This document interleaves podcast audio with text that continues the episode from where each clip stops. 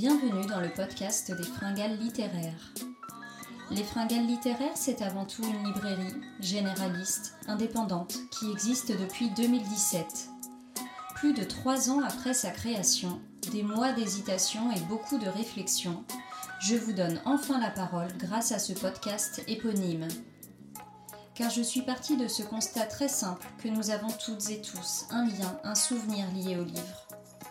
Et pour ce nouvel épisode du podcast, j'ai la chance de recevoir à mon micro Florence Courbet. Florence a 46 ans et elle est professeure documentaliste dans un lycée. Grâce à toutes les questions que je vais lui poser au long de cet épisode, elle va nous expliquer pourquoi et comment, dès son plus jeune âge, elle a eu un accès presque illimité avec des quantités gargantuesques de livres. Elle va nous présenter les personnages forts de la littérature qui l'ont construite dès son plus jeune âge et encore aujourd'hui. Elle va nous parler de son amour pour la petite histoire dans la grande histoire, ou l'inverse. Je vais également lui poser des questions sur son métier. Comment accrocher un public de lycéens aujourd'hui en 2021 Comment animer l'espace dans ce lieu de la culture et de l'apprentissage? Comment devient-on documentaliste? C'est parti pour ce nouvel épisode. Bonne écoute. Bonjour Florence et merci d'avoir accepté mon invitation pour euh, ce nouvel épisode du podcast des fringales littéraires. Est-ce que tu peux te présenter s'il te plaît? Oui, alors merci de ton invitation euh, aussi. Je suis très flattée d'avoir Bah, participé au deuxième podcast. Merci, merci. Alors, je m'appelle Florence Courbet, j'ai 46 ans, je suis euh, professeure documentaliste au lycée euh, Jean Monnet des Herbiers Mhm. euh, depuis 4 ans, mais je suis dans le métier depuis euh, là, euh, bientôt 20 ans. D'accord. Ça doit faire ça. Et donc avant d'être en lycée, tu étais dans un lycée également ou dans un autre type d'établissement? Avant, j'étais en collège. D'accord, ok. Donc sur un public, entre guillemets, sur des élèves en tout cas un petit peu plus jeunes. Voilà, c'est ça. D'accord, donc un lectorat différent, j'imagine. Différent, oui, c'est euh, oui, le moins qu'on puisse dire. Très différent. ouais. Euh, Est-ce que tu peux nous parler de ton souvenir le plus lointain lié au livre? Il y en a, il y en a beaucoup. euh, alors c'est un peu flou parce que ça remonte quand même. Alors euh, je pense que je vais parler de, du premier, mon premier choc en fait, D'accord. en tant Premier que en tant que lectrice. Mhm. Voilà, c'est ça. Alors c'était avec euh, Jean de la Lune de. Tommy Ungerer. Ok. Alors, euh, Jean de la Lune, donc c'est un personnage qui vit euh, sur la Lune Mhm. et un jour il décide d'aller voir les humains. Mais bah, il est plutôt mal reçu parce que il est tout blanc, tout rond, et. Tommy Enguerrand d'ailleurs euh, le dessine euh, magnifiquement. Mhm. Et, euh, et bien évidemment, comme il est différent, bah, les humains euh, le rejettent et vont jusqu'à le jeter en prison. D'accord. Alors lui, qui avait l'habitude de- d'être toujours dehors, bon, bah, il supporte très mal l'incarcération. Mhm. Et mais c'est Jean de la Lune. Mhm. Donc quand la Lune décroît, et ben lui aussi il décroît. Hmm. Il devient un quartier de Lune et donc il peut passer à travers les barreaux de sa prison. D'accord. Et, euh, et donc c'est un personnage qui m'a marqué parce que d'abord un, euh, il lui arrive une injustice. Mhm. Voilà, on le jette en prison parce qu'il est juste différent. Mhm. Mais Tommy Unger, brusquement, il fait intervenir euh, le merveilleux Ouais. dans son livre, Mhm. puisque ce personnage, il devient un quartier de lune, Mm. euh, et, et il réussit à s'échapper, donc c'est la, la magie qui Ouais. rentre dans le livre. Et, euh, et en fait, euh, je me suis aperçue, je pense, euh, que, ben, que dans les livres, tout était possible. D'accord. Voilà. C'est comme ça que tu as découvert un petit peu que le merveilleux, le fantastique pouvait rentrer dans la littérature. Oui, c'est ça. Hmm. Et par la littérature, eh bien, euh, dans nos vies aussi. Oui, tout à fait, parce que finalement, avec cette histoire, on part du- on part d'une injustice, donc d'un fait euh, sociétal assez classique, pour euh, transformer cette injustice en, en belle histoire qui se termine bien, j'imagine. Oui, alors je ne me souviens plus trop comment ça se termine, mais oui. Oui, oui, oui, oui. Et puis, euh, oui, puis c'était une, une injustice. Donc, euh, Mm. moi, petite fille, euh, déjà, ça me, Mm. Ça m'a bouleversée, quoi. Ouais. Ça m'a bouleversée, mais voilà, il y a les, le merveilleux qui rentre. Ouais, cette lueur d'espoir en fait. Voilà, c'est ça. C'est ça, c'est ça. Et tout devient possible. Dans les livres, tout devient possible. Et je pense qu'en tant que toute jeune lectrice, mhm. c'était ça. C'était que bah, les livres, c'était une porte ouverte pour. Euh, On peut tout imaginer avec l'écriture et le dessin. ça. Euh, là, notamment dans, dans celui-ci. Exactement. Euh, quel âge tu avais à peu près quand tu as découvert, lu ce livre? Je sais pas, 7 ans, parce que je pense que je l'ai lu tu l'as lu toute seule? Oui, donc du coup, je devais avoir 7 ans. D'accord. Faut... Oui, oui, oui. oui. D'accord. Il est encore édité aujourd'hui ou pas? C'est une bonne question. Oui, j'imagine que oui. Angerer, quand même, qui nous a quittés il y a 2-3 ans maintenant. Ouais. Mm. Oui, je me le suis racheté. tu l'avais déjà à la maison? Euh, ben, je l'avais plus. D'accord. Et, euh, et, en fait, je me le suis racheté et je me suis aperçue d'ailleurs que je, en fouillant dans mes étagères euh, il y a pas longtemps, je me suis aperçue que j'avais racheté comme ça, où j'avais réussi à me procurer, mhm. à me reprocurer ou à piquer euh, des livres comme ça qui avaient marqué ma, ma jeunesse. Il y en a d'autres comme ça. Euh, ok. J'ai retrouvé un exemplaire de Poussette. Euh, enfin, voilà, La petite fille aux allumettes aussi. Oui, super. Dont Jeanne, la précédente invitée du podcast, nous parlait l'autre jour. Voilà. en parlant de ces, de ces personnages assez forts de la littérature, quel est le personnage qui t'aurait le plus bouleversé dans ta vie de lectrice? Alors là, c'est pareil, je vais remonter assez loin en arrière parce que finalement, euh, les personnages, ça construit aussi. Mmh. Et, euh, et, donc, le premier, euh, mis à part Jean de la Lune, qui m'est vraiment construit en tant que personnalité, mmh. c'est Jonathan Livingstone, Le Goéland. D'accord. C'est un roman de Richard Barr. Mmh.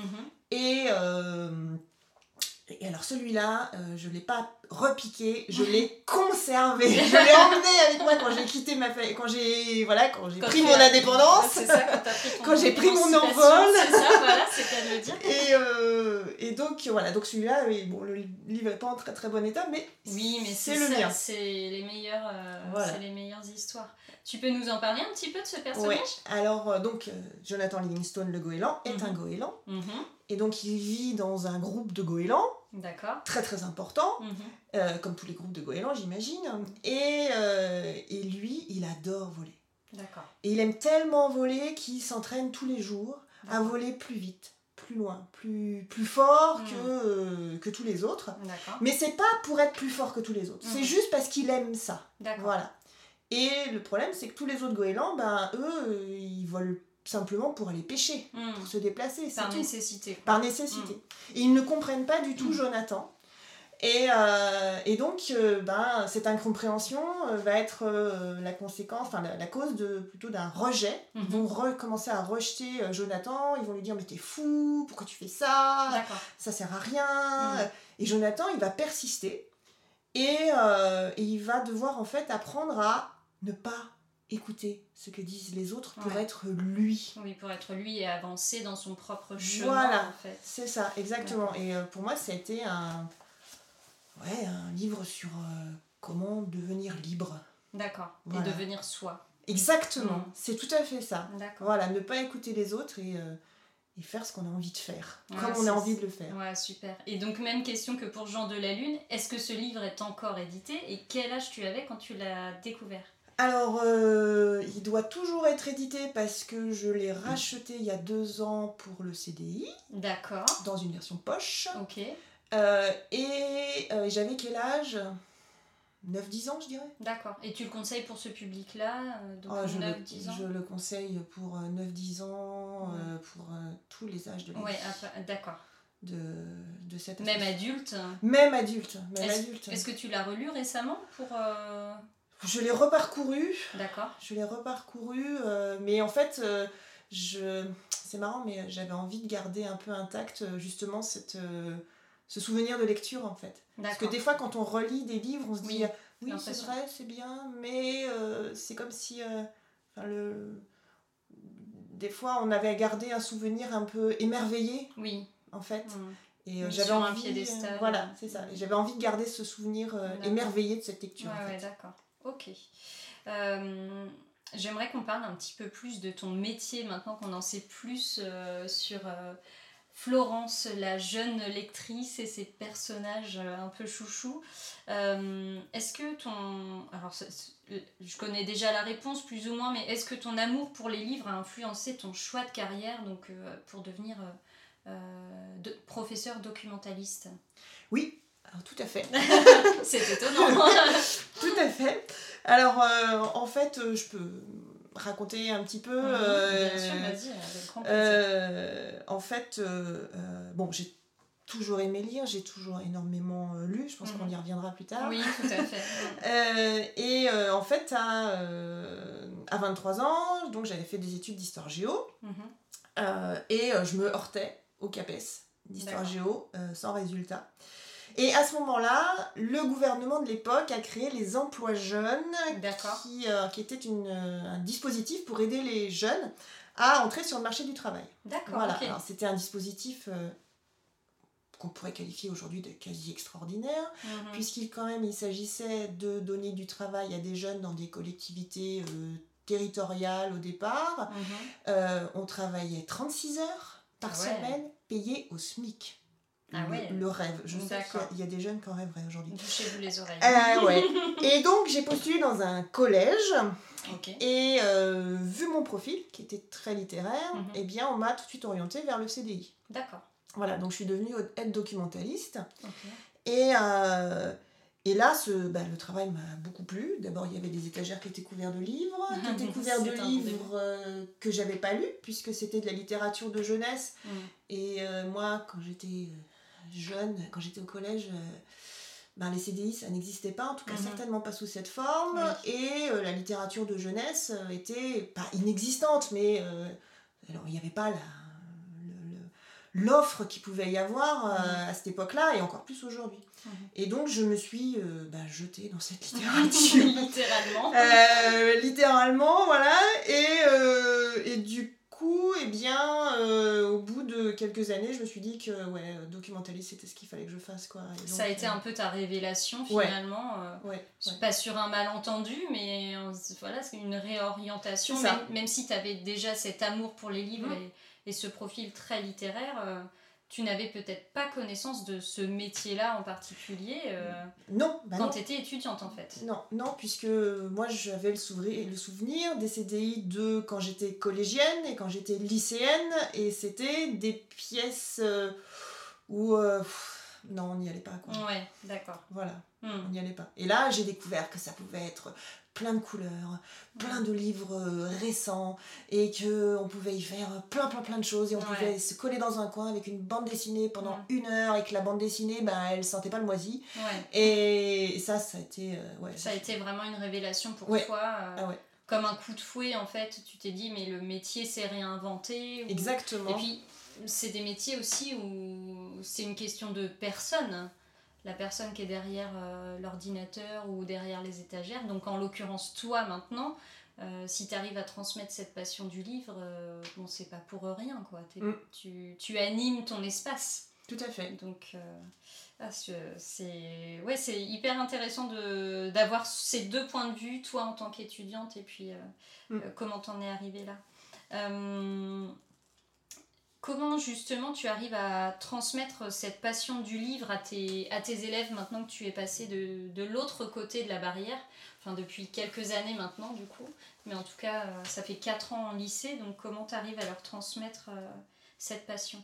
Alors c'est pas évident, hein. Mmh. c'est pas évident parce que, alors bon, je, dirais que, enfin au collège, euh, donc quand je travaillais en collège, je trouvais que c'était un, un peu plus simple parce que euh, les élèves, ils lisent encore beaucoup, ils lisent beaucoup de bandes dessinées, mmh. ils lisent beaucoup de mangas, etc. Ils ont encore beaucoup de temps pour ça.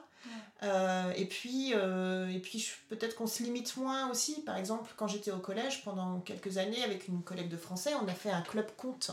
Waouh, génial! Donc le un midi par semaine ou un petit peu moins, donc on racontait racontait mhm. vraiment, hein, on disait mhm. pas, hein, on racontait vraiment un conte assez long, de niveau, euh, oui, de niveau collège, quoi. Mhm. Euh, donc pas les trois petits cochons, mais euh, plutôt, des choses un peu plus... voilà, c'est ça, des choses un peu plus élaborées. Et, euh, et donc, on, et on avait un public, mais euh, très varié, quoi. Ouais. On avait, euh, souvent, ça arrivait qu'on ait des, des grands troisièmes, des garçons, euh, Ouais. voilà. Alors, ils venaient deux, trois fois, en groupe. Ouais, pour et puis, voir déjà. Voilà, pour voir, puis ils revenaient la fois d'après, et Mm. tout. Et, euh, Ah, génial. donc, enfin, pour moi, la, la passion du livre, ça d'abord, c'est c'est d'abord la passion des histoires. Ouais, c'est ça. Voilà, Mm. hein, puisque eux, ils s'en fichent de la façon dont c'est euh, dont c'est écrit. Euh, Mm. Ce qui les intéresse, c'est de pouvoir euh, frissonner, Ouais. de ressentir des émotions, Mm. d'apprendre des choses, quoi. Ouais, tout à fait. Voilà, D'être happé par l'histoire, Exactement. personnages. exactement, exactement. Après, au lycée, c'est plus plus compliqué. compliqué. C'est plus compliqué parce que parce qu'il y a les copains, Ouais. parce qu'il y a le portable, parce qu'il y a voilà il y a tout ça donc euh, ils ont Mm. beaucoup moins de temps à consacrer à la lecture qui est une activité euh, solitaire faut quand même bien le Oui, dire d'accord. Ouais, oui, bah oui, forcément. donc euh, alors dans ces cas-là en fait ce que j'essaye c'est d'avoir au moins une offre la plus large possible Mhm. qui puisse viser tous les lecteurs sans jugement Oui, bien sûr. Hein, euh, le gros lecteur, le petit Mm. lecteur, celui qui a des difficultés, euh, voilà, et, euh, et j'ai des collègues professeurs de, de, de lettres qui, qui me soutiennent tout à fait dans, dans la Dans la démarche. démarche Ouais, Ouais. ça c'est génial. Ouais. En même temps, on n'est pas là, que ce soit euh, bibliothécaire, documentaliste ou libraire, on n'est pas là pour juger de la lecture euh, de la personne en face en fait. On est plutôt là au contraire pour encourager et, Mm, tout à fait. et puis ensuite voilà on, on- on voit les personnes on voit que les personnes testent et ensuite on peut les amener vers autre chose C'est ça. mais déjà réussir à les accrocher une première fois, c'est. J'imagine que ça doit pas être euh, évident euh, sur ça, un donc, public euh, de, de lycéens. Ouais, mais c'est aussi quand c'est difficile et qu'on remporte une, une victoire Oui. qu'elle est d'autant plus jubilatoire. Oui, j'imagine, ouais. Voilà. T- T'as des exemples en tête d'élèves en, en lesquels Ouais. tu t'a- t'aurais pas parié et qui finalement. euh, Ouais, alors après, c'est toujours un peu, c'est un petit côté un peu furtif, c'est rentrer dans une classe, on a fait, un, on a fait une, une activité lecture euh, trois semaines avant, et mhm. je rentre dans la classe et, euh, et l'élève me... Et j'ai un élève du fond de la salle qui me dit « Oh madame, le livre que vous m'avez fait lire, mais, mais c'était génial !» Ok, Mhm. alors merci. Ah, génial. Voilà, donc, euh, Ouais. et là, bah, Ça, c'est... un cadeau, ça. Ah, c'est un cadeau, Oh ouais. Ah c'est un cadeau. Alors Mm. ça, ça arrive, alors on, on se le garde bien, bien au Oui, oui, chaud. C'est ça, pour les jours un peu plus Voilà, sombres. c'est ça. Exactement, exactement, ouais. ouais, ouais, ouais, Oui, puis même que l'élève fasse la démarche de te le dire aussi, je- enfin rien que ça, je trouve, euh, je trouve que c'est, enfin rien que ça, te dire euh, qu'il qu'il a aimé le, le livre, c'est c'est quand même un cadeau de Ah oui. venir te dire. euh, Ah ouais, ouais, ouais. Quand ça Ah, fuse c'est- comme ça. euh, Oui, c'est ça. Là, Ça c'est passe sans, par- ça c'est passe sans- partout.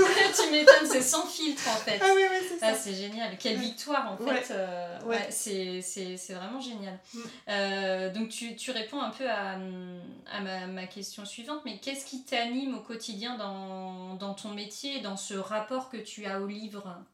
Bah en fait, c'est... Alors d'abord, euh, je suis d'un naturel, d'un naturel très curieux. Mhm. Et j'adore les histoires. Donc Mhm. déjà, ça va Oui, bien ça ensemble. part bien. Et, euh, et donc, euh, justement, euh, je suis toujours à, à l'affût de, de livres, euh, d'histoires, euh, en me disant euh, ça, ça pourrait plaire. Euh, donc, je vais passer mon temps à. Enfin, je vais, euh, je vais passer beaucoup de temps à, à chercher. Mhm. Et euh, moi, ce que j'adore, c'est quand j'ai un, un collègue qui vient me voir et qui me dit ben voilà, euh, je voudrais euh, travailler euh, avec mes élèves sur ce thème-là. Mhm. Alors ça peut être, euh, j'ai eu les animaux, euh, j'ai eu euh, la dystopie, ou alors j'ai eu le programme de terminale en histoire et en géographie. et ben, et, euh, et du- de, la, de la part d'une collègue euh, qui est une, aussi une très grande lectrice. D'accord. Et euh, ben, c'est un challenge. Mhm. Et, euh, et, je et, et j'ai tout de suite des titres qui viennent en tête, des Mm. choses formidables, des choses vraiment formidables. Et, et là, et puis, ben voilà, donc je vais fouiller le CDI déjà pour voir Pour ce que j'ai. ce que tu as déjà en Voilà. ouais. Je vais euh, fouiller aussi euh, les bases documentaires, euh, bon, la mienne, Mhm. celle de mes collègues, Mhm. et puis après, je vais fouiller Internet, etc. Ouais. etc. Tu, tu voilà. approfondis vraiment tes recherches. Voilà, et. Et mon, idée, c'est sur, un, sur un thème d'avoir aussi des regards très différents, des livres très différents. Si, mhm. par exemple, si je prends la guerre d'Algérie, mhm. c'est pas, pas Jojo, c'est pas. voilà, mais bon, ça fait partie du programme d'histoire de terminale.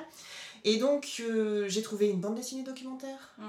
j'ai trouvé une bande dessinée de fiction, mhm.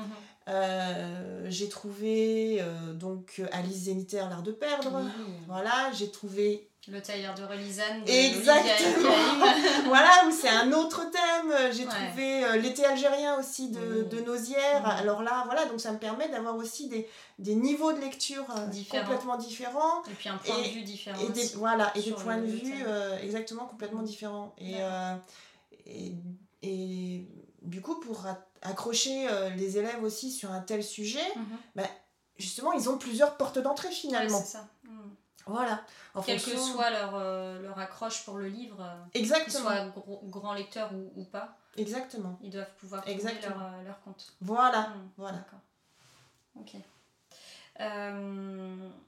Alors, maintenant qu'on a bien parlé de, de, ton métier, je voudrais qu'on revienne à, à, la jeune Florence que tu étais.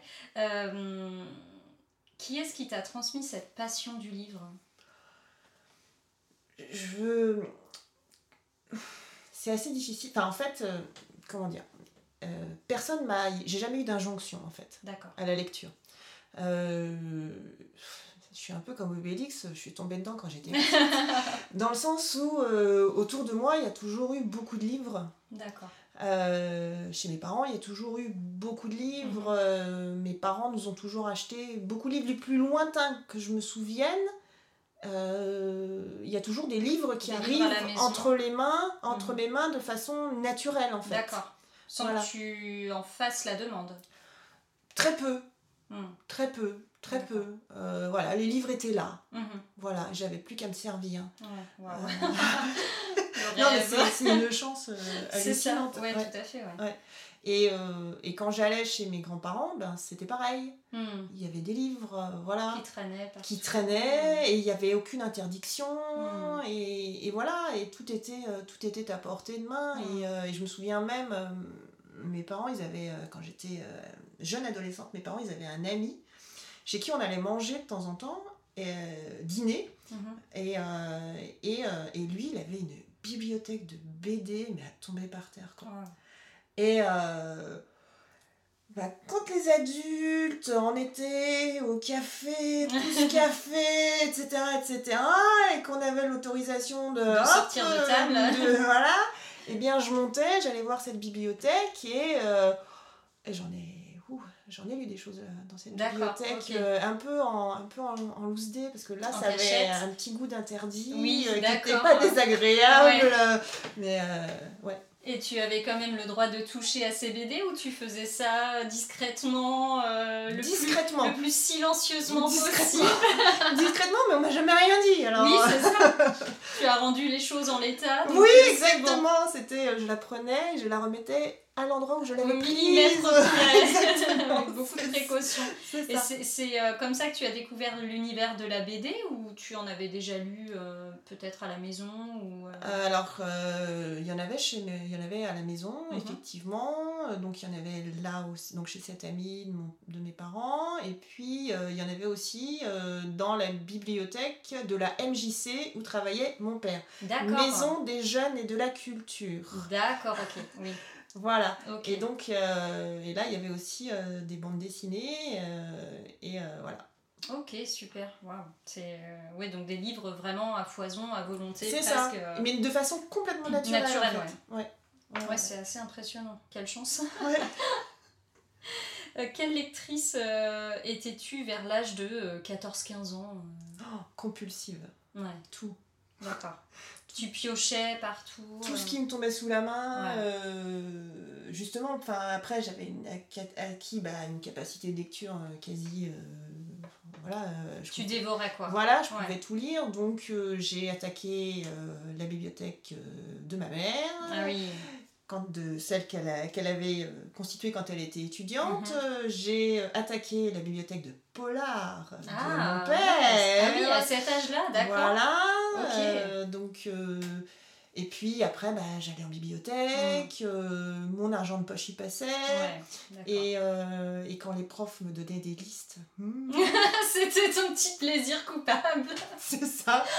tu achetais tout. C'était pas l'un ou l'autre. Non, mais non, mais c'était aussi comment on les trouve. Ah Alors, est-ce que c'était. Est-ce que c'est dans la bibliothèque de ma mère? Oui Ah ouais, donc déjà tu avais ce travail-là de recherche qui te sert aujourd'hui. Exactement. Ah, Exactement. Exactement. Et, tu, euh, c'est toi qui allais, euh, par exemple, acheter tes livres euh, en librairie, ouais. Donc ça devait être un, un, un plaisir, un grand plaisir pour toi. Donc tu allais où quand tu étais jeune? Alors j'allais, j'allais chez Nana D'accord. Alors, une librairie bien connue euh, des, euh, des Choletais, euh, chez Monsieur Godet. D'accord. Elle existe encore, cette librairie Alors, elle, elle, a, alors, elle a subi un certain nombre de transformations pendant que j'étais loin de Cholet. Mhm. et maintenant, c'est... oui, maintenant, je crois que c'est devenu un magasin de vêtements. Et sinon c'est euh, maintenant c'est la, la, grande librairie oui, qui a le, le théâtre. culturel. Voilà, c'est ça, c'est le, passage culturel. Après, le lien entre les deux, mm. euh, je sais pas trop comment ça s'est fait, mais euh, c'est passé de l'un à l'autre. D'accord, ok. Voilà. Mais c'est toi qui allais acheter tes livres quand tu étais ah, ado, avec ah. les listes à ah, rallonge des profs. Ah oui. Et tu, est-ce que tu lisais toutes les lectures obligatoires entre guillemets sans, sans faute ou est-ce que certaines tu les zappais ou j'essayais de lire euh, au maximum. Ouais, c'est ça, tout ce qui te tombait sous la main. Au maximum, ouais. Euh, est-ce que tu peux me parler de tes plus gros coups de cœur littéraires? Alors, de tous les temps ah. De tous les temps Je, te laisse euh, choisir une période en particulier ou pas d'ailleurs. De, tous les temps, alors s'il y en a, si, alors, si, si Enfin, celui auquel je vais penser tout de suite, c'est euh, Expiation de Yann McEwan. D'accord. Euh, alors c'est euh, ben, pourquoi est-ce qu'il faut écrire des fins heureuses? Et eh ben Yann McEwan il a la réponse. D'accord. voilà. et en fait donc ça ça raconte l'histoire d'une d'une écrivaine qui mm. revient sur un épisode de son enfance. D'accord.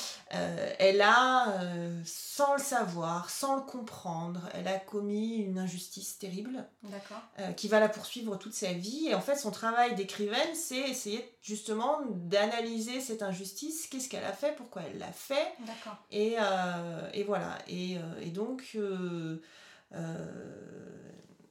Et donc voilà, et donc en fait c'est un livre sur, euh, sur la mémoire et c'est un livre sur l'écriture aussi, pourquoi mhm. on écrit, comment on se documente, euh, puisqu'en fait euh, ça va, ça va l'obliger à se documenter sur euh, sur, euh, euh, je sais plus comment ça s'appelle, la débâcle de Dunkerque, là, quand les, quand les, les Anglais se sont retrouvés acculés à Dunkerque en 1940, mhm. l'évacuation, voilà, l'évacuation de, de, Dunkerque, mhm. voilà, et puis ce qui s'est passé ensuite dans les hôpitaux anglais quand les pauvres soldats sont mhm. arrivés après l'évacuation, quoi.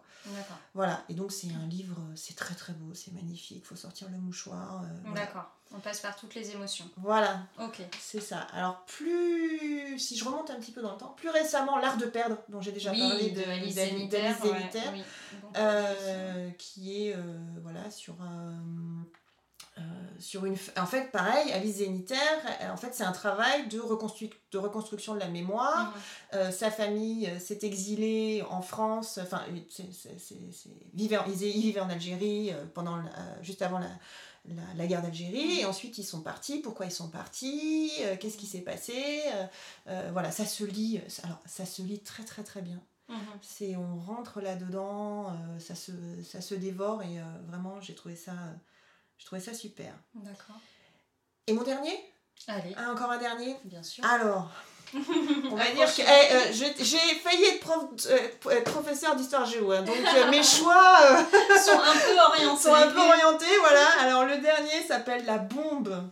C'est une bande dessinée absolument phénoménale. Mm, mm. donc il pèse 2 kilos.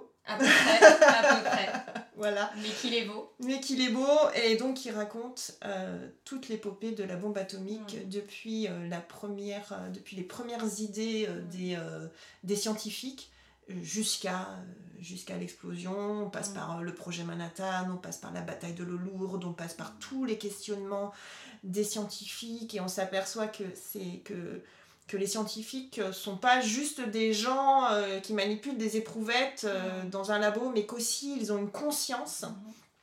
Et, euh, et ce que je trouve absolument vertigineux, c'est que dès le début, en fait, les premiers scientifiques qui vont travailler sur la bombe atomique se disent la solution, c'est l'équilibre de la terreur.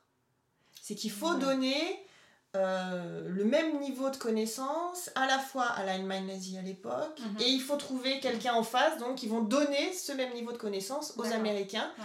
pour que ben euh, à partir du moment où il y a deux pays qui ont la bombe atomique Hmm. et ben voilà on a l'équilibre et Normalement, l'équilibre là. probablement qu'ils ne l'utiliseront pas Oui, par peur justement. voilà par peur de s'en prendre une de sur la s'en prendre figure. une sur la tête. voilà Ouais, c'est ça elle, est, elle est vraiment sublime tout en noir et blanc. Voilà, euh, le... et puis tout- elle est, euh, est- Ouais, et puis il faut pas se- faut pas s'inquiéter de l'aspect scientifique des choses parce qu'en Mm. plus c'est ça passe très très bien. Oui, oui. Le dessin est euh, limpide, Ouais, tout à fait. euh, voilà. Et euh, oh non c'est justement à, à une époque où, on- où les pauvres scientifiques qui s'en prennent plein la tête, et ben je trouve que c'est nécessaire. Elle arrive à point nommé. Exactement. Mm. Elle, est, elle est vraiment sublime. Ouais. Euh, Qu'est-ce que tu lis en ce moment? Alors en ce moment, eh ben, euh, je, je lis un livre qu'on pourrait considérer comme étant de la littérature de jeunesse. Ça Mhm. s'appelle Un dernier. Un... Non, c'est pas ça. Combien de pas jusqu'à la Lune C'est ça. Combien de pas jusqu'à la Lune de Catherine Trébor, qui raconte euh, l'histoire d'une des fameuses euh, Hayden figure, figure D'accord. euh, donc une de ces femmes noires euh, qui travaillait pour la NASA dans les années euh, 50-60. D'accord. Voilà, donc j'en suis, euh, j'en suis juste au début. C'est euh, l'histoire de. Donc c'est Catherine Johnson, et là j'en suis à son enfance, et en fait Mhm. c'est un petit génie, quoi. D'accord. Qui calcule à la vitesse de la lumière. Ouais. euh, voilà. Mais ça reste du roman. Ça reste du roman, mais c'est. euh, alors il y a un avant-propos dans Mhm. lequel euh, Catherine Trébor dit que. euh, c'est certes romancé, mais c'est sur, elle ne raconte que des choses qui sont arrivées. D'accord, ok. Voilà. Oh, passionnant. Et là, c'est pour. Tu le lis en t- pour une lecture perso ou c'est pour le travail? C'est pour le travail, c'est pour le travail, mais euh, c'est, ça m'intéresse en tout cas. Ouais, le sujet t'intéresse. Ouais, le sujet m'intéresse. ouais. D'accord. Euh, alors, une, une question que je vais poser à tous les invités du, du podcast. Est-ce que tu es plutôt littérature française ou littérature américaine? Réponds honnêtement, Florence, s'il te plaît. Je ne t'en voudrais pas. Alors en fait, pour moi, c'est pas, un pro- c'est pas le problème. D'accord. c'est, bah non, c'est pas le problème. Parce que ce qui m'intéresse dans un livre, c'est l'histoire. Ouais, oui, Voilà. bien sûr. Euh, en fait, euh, moi, ce que j'attends d'un livre, euh, c'est, euh, qu'il me décrive un monde. Mhm. Donc un monde qui n'est pas forcément merveilleux, hein, qui peut être dystopique, Ouais. par exemple, Mhm. Hein, euh, ou euh, un milieu social, euh, ou enfin voilà quelque chose comme ça. Je veux qu'on me raconte un monde Mhm. dans lequel un- le pers- les personnages vont nous emmener, vont nous amener à le découvrir. C'est aussi pour ça que je vais beaucoup aimer les polars, par Oui, exemple. voilà, et, et donc finalement la nationalité de l'écrivain euh, peu. m'importe peu. Mhm. Tu te laisses pas influencer par, euh, euh, par euh, voilà, ce qui est écrit sur la couverture, euh, littérature de tel ou tel pays. Tu... C'est pas ça qui t'importe euh, Non, ouais, pas du tout, pas du tout, pas du tout. À une époque, j'ai aussi mangé énormément de voilà. Par Donc tu, tu pioches vraiment dans tous les styles. Oui. et dans... Ouais, ouais, ouais, ouais. Tant qu'on m'emmène dans un monde Oui, c'est ça. différent. T'as euh, besoin d'être transporté. Voilà, c'est ça. Ta lecture idéale? Ma lecture idéale, Ouais. Qu'est-ce qui décrirait euh, ta lecture idéale? Bah, c'est ça. euh, euh, on m'emmène dans un monde euh, que je que je connais pas, euh, voilà, avec euh, une héroïne si possible. Oui, bien sûr. Mais bon, si c'est un héros, c'est pas grave. ça, ça peut. Voilà. Il y a des points en moins, mais ça peut passer a, quand même. voilà, s'il y a une ou deux énigmes à résoudre euh, au cours de, au cours de l'histoire, ben tant mieux. Mm. Voilà, si c'est un, voilà, un personnage fort, qui, qui doit soulever des montagnes pour arriver voilà, à son but. À son but voilà, mais c'est ça, moi je veux qu'on me dise que j'ai à la fois envie de frissonner et à la fois envie d'apprendre, mm. à la fois envie de me questionner mm. sur voilà si, si, ces questions résonnent en moi aussi, euh, aussi par exemple, parce que je parlais, je, parlais d'Alice Zénitaire ou du tailleur de Relisane aussi, où on se questionne sur, euh, sur la famille, sur l'héritage aussi. Mm. Euh, ben ouais, moi c'est des choses qui, qui m'intéressent aussi. Qu'est-ce que nos ancêtres ou proches ou lointains nous ont, mm. nous ont laissé, comment ils ont, comment de là où ils sont, ont, ont influencé notre construction. Moi je sais que c'est voilà, par exemple, je sais que mes grands-parents euh, maternels sont fait partie des gens qui m'ont construit. D'accord. Donc euh, voilà, je trouve ça. Comment retranscrire ça dans une, dans une histoire C'est ça. Et euh, ouais, exactement, tout à fait. Bah, merci beaucoup, Florence. Mais je t'en prie. Je te remercie sincèrement d'avoir répondu à toutes mes questions. Je repars avec plein d'idées en tête, des lectures qui font toutes plus envie les unes que les autres. Euh, merci beaucoup d'avoir participé à ce deuxième épisode du podcast et merci à vous tous d'avoir écouté. Je vous retrouve très bientôt avec un nouvel invité. À bientôt. Au revoir, merci. Au revoir. Et voilà qui conclut ce nouvel épisode du podcast des fringales littéraires. Merci à Florence d'avoir accepté mon invitation et de s'être prêtée au jeu des questions, car elles étaient très nombreuses. Je la remercie sincèrement de sa joie de vivre et de son amour pour les livres qu'elle arrive à transmettre à tous les élèves de France. Quant à moi, je vous remercie sincèrement de l'accueil chaleureux que vous avez fait à ce nouveau podcast. Je vous retrouve très très vite avec un nouvel invité et vous pouvez m'écouter sur Apple Podcast, Spotify et Deezer. À bientôt!